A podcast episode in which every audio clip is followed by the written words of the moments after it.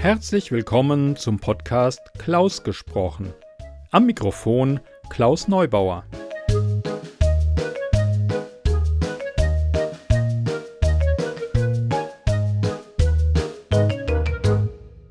Heute mit der Kurzgeschichte Heilige Nacht von Thorsten Hoss.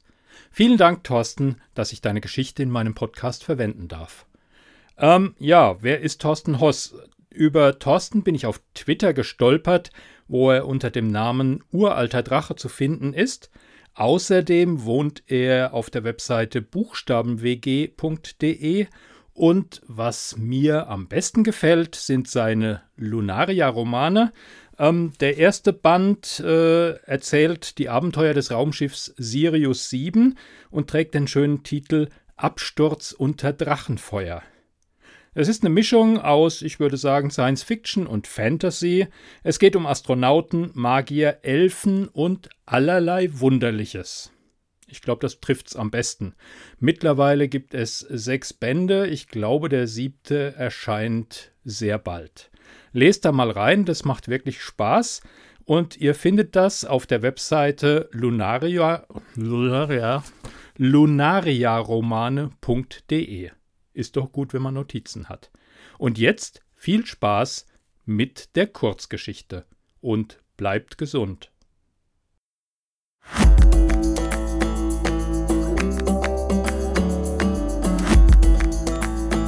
Heilige Nacht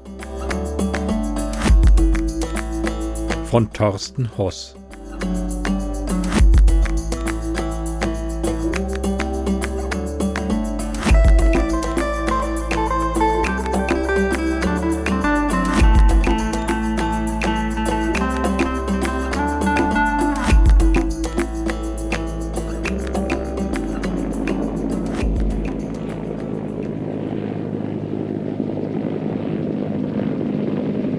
Über dem mehrstöckigen Containerbau kreiste dröhnend ein Helikopter, auf dessen Metallhülle groß das Logo des Senders prangte, für den die Crew und die Reporterteams im Bauch ihres Fluggeräts arbeiteten. Während der Pilot konzentriert damit beschäftigt war, Kollisionen mit den beiden anderen Hubschraubern und den gut drei Dutzend Kameradrohnen zu verhindern, beugte sich ein Tontechniker zu einer attraktiven Frau vor. Weißt du schon, was das eigentlich alles soll? brüllte er Susanne die Frage, die wohl alle hier beschäftigte, über den Lärm der Rotoren zu. Keine Ahnung, schrie sie zurück. Aber das da ist einfach nicht normal. Mit diesen Worten deutete die gestandene Reporterin aus dem Fenster des Helikopters in Richtung eines leuchtenden Sterns, der klar am Himmel zu erkennen war und die anderen Sterne in seiner Umgebung spielend überstrahlte. Fast als nutze das Gestirn einen Spotscheinwerfer, wie sie in ihrem Geschäft gang und gäbe waren, schien sich das diffuse Licht des Himmelskörpers genau auf das Gebäude darunter zu konzentrieren. Wir wissen bald mehr, wenn wir abgesetzt werden, brüllte sie weiter. Ich glaube, das ist eine ganz große Story. Der Techniker nickte und schwieg. Es war einfach viel zu laut, um sich weiter zu unterhalten. Susanne starrte aus dem Fenster, um weitere Eindrücke zu sammeln, während der Hubschrauber auf seine Landeposition zusteuerte. Der Containerbau, eigentlich ein Provisorium, das trotz dieses Umstandes nun schon viele Jahre im Einsatz war, wie man an dem heruntergekommenen Zustand gut erkennen konnte, wurde von einem Belagerungsring Schaulustiger umgeben. Ihre Crew war bei weitem nicht das erste Reporterteam vor Ort, wie sie etwas genervt bemerkte. Die in der vom Sperrgürtel der Polizei abgehaltenen Menschenmasse herausragenden Mikrofonstangen und die auf das Gebäude gerichteten Kameras zeigten deutlich, dass die Konkurrenz schon eingetroffen war. Dazu die Lichtblitze verschiedenster Kameras und Handys. Ein ihr vertrauteres Szenario, das durch den Sternenschein jedoch befremdlich surreal auf sie wirkte. Irritierend waren zudem die zahlreichen Schafe, die überall im Gelände frei herumliefen. Sogar einige Kühe, Ziegen und einen Esel erkannte sie durch ihr Fenster während des Anflugs. Der Helikopter verscheuchte einige der Tiere und setzte dann hart auf. Die Anwesenden in seinem Bauch wurden kräftig durchgeschüttelt, bevor sich die Schiebeluken öffneten und das Fernsehteam endlich freigaben. Okay, Susannes Team steigt aus, hörten sie den Sendeleiter über ihren Ohrhörer. Sucht euch eine gute Position und macht erstmal einen Einspieler. Vom zweiten Team will ich Luftaufnahmen haben. Weiß man schon, wo das ganze Viehzeug herkommt? erkundigte sich Susanne bei ihrem Chef. Dieser verneinte. Offensichtlich sind sie aus einem Gnadenhof ausgebüxt, erklärte er über Funk. Und jetzt raus! Wir brauchen Bilder und Fakten. Los! Mit ihrem Kameramann Jürgen arbeitete Susanne schon lange zusammen. Sie waren eingespielt und brauchten nicht viele Worte, um sich abzustimmen. Auch der Techniker vom Sender, der sie begleitete, war Profi genug, um seine Arbeit ohne größeres Trara umzusetzen. Sie suchte sich eine Stelle, wo die Menschenmenge, das Gebäude und auch die Drohnen in der Luft über ihr gut zu erkennen waren, und wartete dann, bis sie von Jürgen das Zeichen bekam, dass er ebenfalls bereit war. Sie nickte, hob ihr Mikrofon an und begann. Guten Abend, meine Damen und Herren. Wir stehen hier am Rande des Ortes Klein Jerusalem, wo sich heute Nacht Ungewöhnliches zuzutragen scheint. Wie Sie vielleicht schon bemerkt haben, zeigt der nächtliche Himmel über Deutschland heute ein besonderes Sternenphänomen, das so laut Experten wenigstens seit 2000 Jahren nicht stattgefunden hat.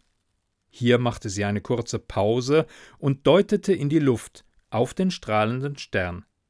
Wie Sie hier selber sehen, ist das Phänomen, was von Astrologen schon seit einiger Zeit beobachtet wird und über das unser Sender bereits berichtete, heute besonders aktiv und scheint genau auf dieses Gebäude ausgerichtet zu sein. Warum ein Stern sein Licht so konzentriert auf diese Unterkunft für Asylbewerber wirft, ist noch unbekannt. Die Polizei hat das Gelände des Wohnheims vorsorglich abgeriegelt und ist gerade dabei, die Bewohner zu evakuieren. Damit machte sie eine kaum wahrnehmbare Geste, die Jürgen anwies, ihre Umgebung abzuschwenken. Sie redete unterdessen weiter. Erstaunlich sind auch die zahlreichen Tiere, die sich in der Nähe aufhalten und wohl aus einem örtlichen Streichelzoo entkommen sind. Wieder machte Susanne eine kurze Pause. Dann beendete sie den Einspieler mit ein paar Fragen, die ihre Zuschauer bei der Stange halten sollten, bis sie mehr wusste. Ist dieses Himmelslicht natürlichen Ursprungs oder werden wir Zeuge des Erstkontakts mit einer außerirdischen Spezies? Und was ist mit den Tieren?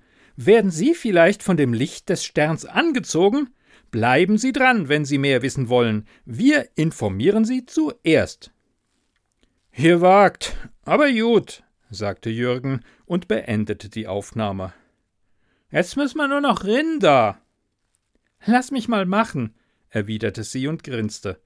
Ich hab da gerade jemand gesehen, der uns nützlich sein könnte. Jürgen nickte knapp, während der Techniker auf seinen Laptop einhackte, um ihre Aufnahme per Satellit zu ihrer Sendestation weiterzuleiten. Sie selber ging zu einem der zahlreichen Polizeifahrzeuge hinüber, wo sie einen alten Bekannten gesehen hatte, der ihr noch etwas schuldig war und, wie es aussah, hier praktischerweise eine Leitungsfunktion innehatte. Keine Viertelstunde später wurde sie mit ihrem Team durch die Absperrung gelassen und konnte ungehindert das Gebäude betreten. Mädel, wie du dat nur wieder gemacht hast, wunderte sich Jürgen und grinste.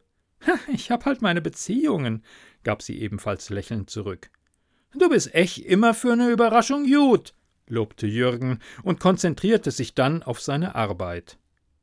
Susanne wusste, dass er die gleiche diebische Schadenfreude empfand wie sie, würden sie doch vor allen anderen Konkurrenten Bilder senden können, die zeigten, was im Innern des Containerbaus geschah.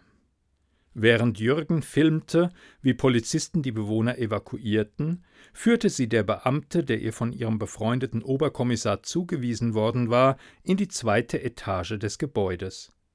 Das Innere war nicht minder schäbig als der äußere Eindruck. Es roch muffig und nach zu vielen Menschen mit zu wenig Privatsphäre. Der Flur war dreckig und wurde mehr schlecht als recht von den noch vereinzelt funktionierenden Deckenlampen beleuchtet. Doch eine Tür stand ein bisschen offen. Dahinter schien es strahlend hell zu sein. Dort diskutierten gerade zwei Polizeibeamten mit einem dunkelhaarigen, bärtigen Mann. Das Gebäude wird evakuiert. Sie müssen mit uns kommen, sagte der eine Polizist gerade. Nicht ohne Frau, erwiderte der Mann mit einem starken Akzent. Nun machen Sie mal kein Theater, sagte der andere Beamte. Wir sollen alle Personen aus diesem Gebäude schaffen. Susanne gab ihrer Crew ein Zeichen, und die Kameralampe richtete sich auf die drei Männer, die nun auf sie aufmerksam wurden. Was soll das? fragte der erste Polizist barsch in ihre Richtung. Ah, das ist in Ordnung.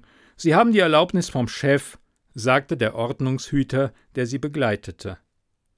Einen Augenblick lang schien es Susanne, als wollte der andere Mann widersprechen. Doch dann zuckte er mit den Schultern. Na, von mir aus ist ja nicht mein Kopf, der rollen wird, wenn's schief läuft. Susanne nutzte die Gunst der Stunde und sprach den Bärtigen an. Guten Tag, sagte sie im Bewusstsein, dass die Kamera auf sie beide gerichtet war. Ist das Ihre Wohnung? Damit deutete sie auf die offenstehende Tür, vor der sie sich alle versammelt hatten. Der Mann starrte sie einen Augenblick einfach nur an. Offensichtlich war er mit der ganzen Situation völlig überfordert. Dann aber nickte er zögernd. Würden Sie mir bitte erzählen, wer Sie sind?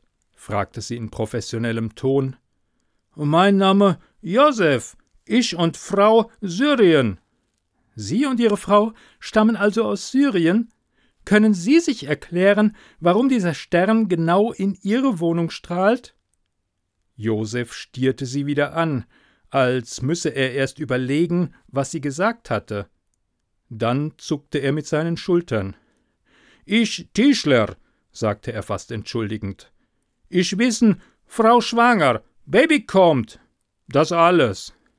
Susanne spingste an den drei Männern vorbei, die immer noch den Eingang zum Zimmer blockierten, und sah in den spartanisch und unpersönlich eingerichteten Raum, wo gerade tatsächlich ein Notarzt dabei war, einer Frau bei ihrer Geburt zu helfen. Der Strahl des Sterns leuchtete genau auf dieses Szenario, fast als wolle er ebenfalls Geburtshilfe leisten. Susanne spürte ein Kribbeln, das ihren ganzen Körper erfasste. Unauffällig winkte sie Jürgen näher heran. Der Kameramann verstand und stellte sich so, dass er nun auch das Geschehen innerhalb des Raumes mit aufnehmen konnte. Herzlichen Glückwunsch, entgegnete sie Josef eher reflexartig als ernst gemeint. Ihr erstes? Nein. Aha, äh, dann wurden die anderen Kinder schon evakuiert? Nein. Oh. Susannes Herz bekam einen Stich. Der Krieg? Nein, wiederholte der Mann tonlos. Nix, Kinder. Nun stutzte sie. Offensichtlich gab es hier ein Kommunikationsproblem. Baby, nicht meins, erklärte der Mann unsicher. Nix, Kinder. War sie hier etwa in ein Ehedrama getapst?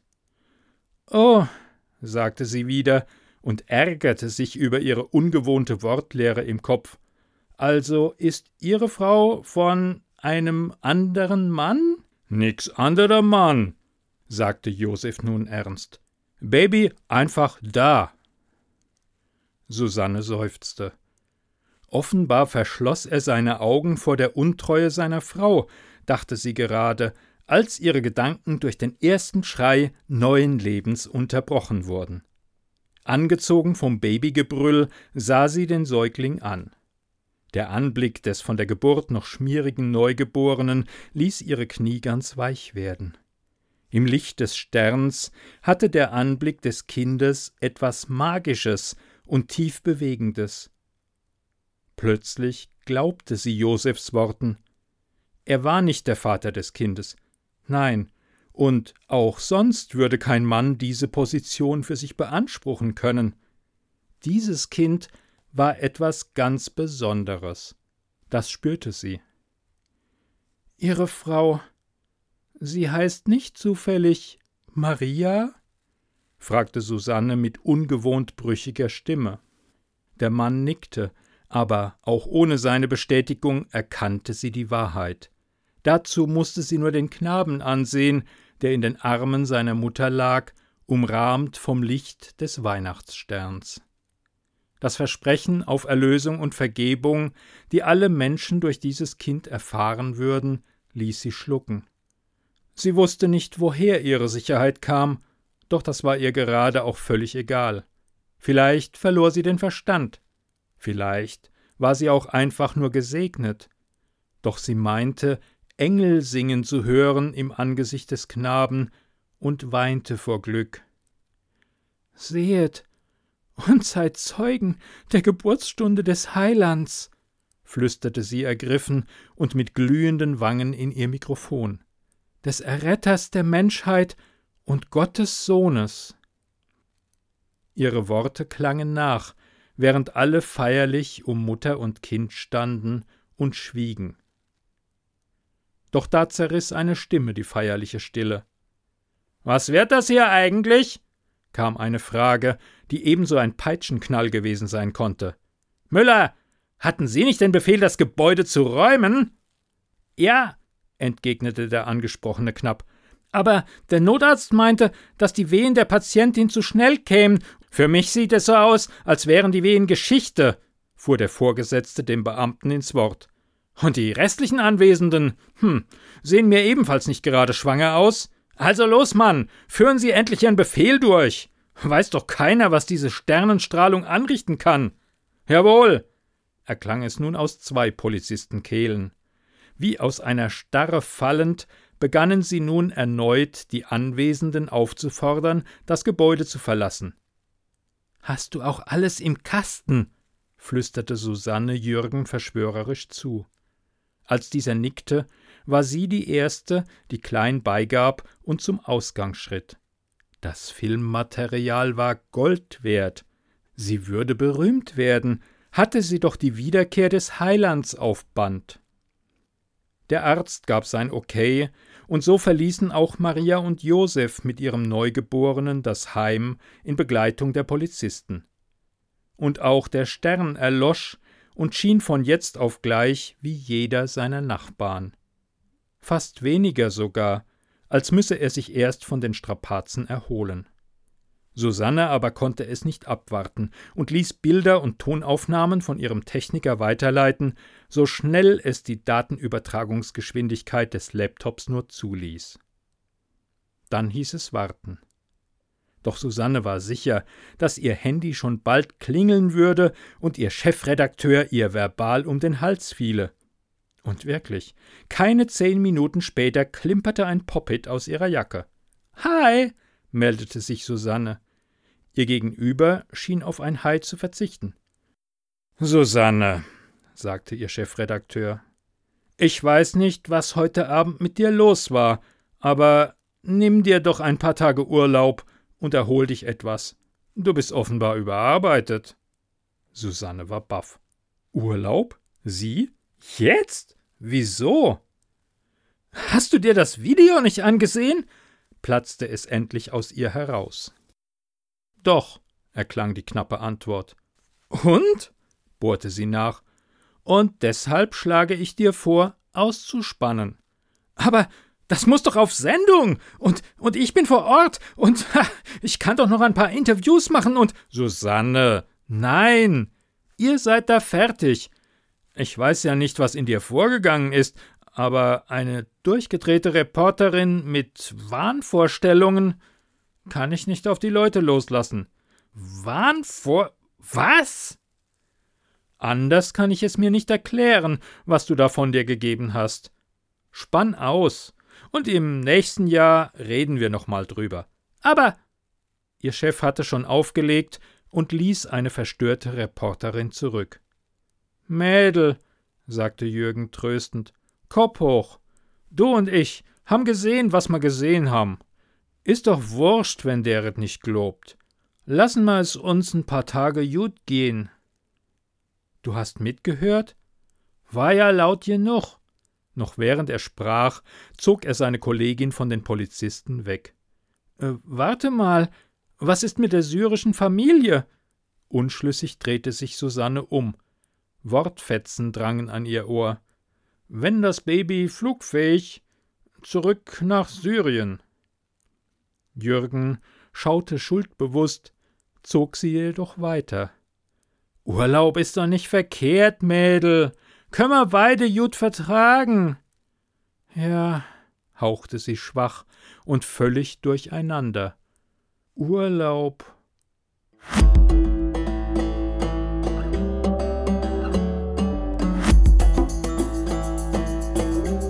Sie hörten Heilige Nacht, geschrieben von Thorsten Hoss, gelesen von Klaus Neubauer.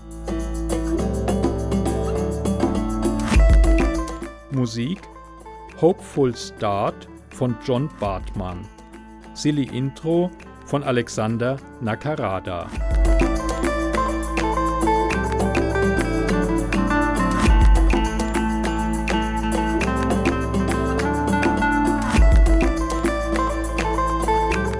Sie hörten eine Produktion des Podcasts klausgesprochen.de.